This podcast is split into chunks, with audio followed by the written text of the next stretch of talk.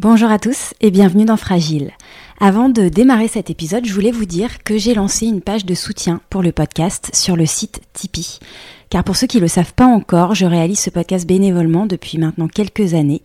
Donc si vous appréciez Fragile et que vous voulez me donner un coup de pouce pour poursuivre l'aventure, sachez que votre soutien est très précieux.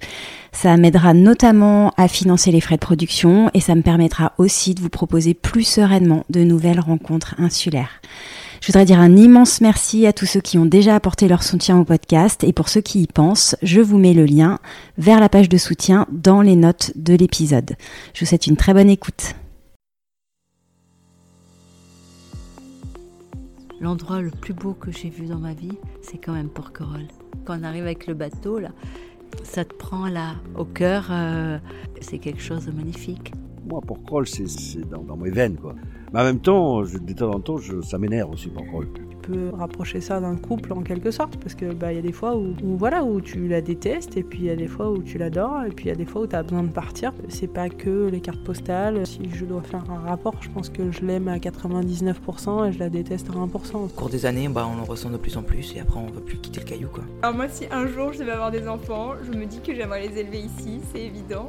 Bah, c'est une autre, euh, une autre planète. Oui, ça se ressent plus que ça s'explique. Je pense que c'est vraiment organique.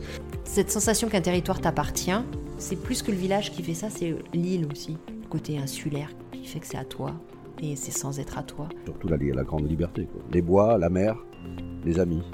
Mais je sais pas si on s'en rend tous compte un jour. Ça, c'est ma grande question. C'est est-ce que tout le monde se rend compte de la chance qu'on a d'être ici?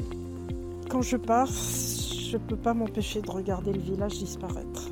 On a l'impression que c'est quand même un endroit fragile. Non, je pense que je me lasserai pas. Après, des fois, j'ai envie de partir, hein, c'est sûr. Mais pour aller où? Voilà, c'est ça. Pour aller où?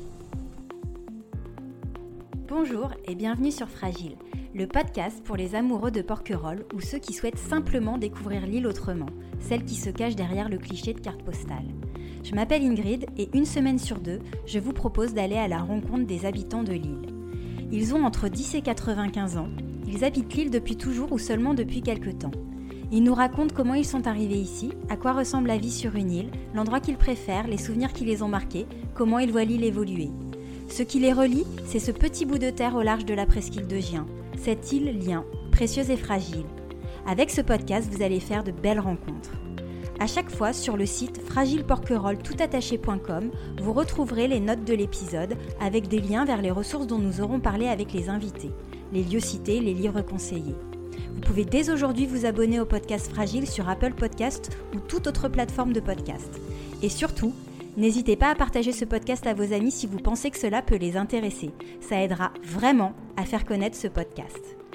Je vous dis à tout de suite pour le premier épisode avec Maxime Prodromides, descendant de François-Joseph Fournier, celui qui acheta l'île de Porquerolles en 1912 pour l'offrir à sa femme en cadeau de mariage. Un passionnant témoignage.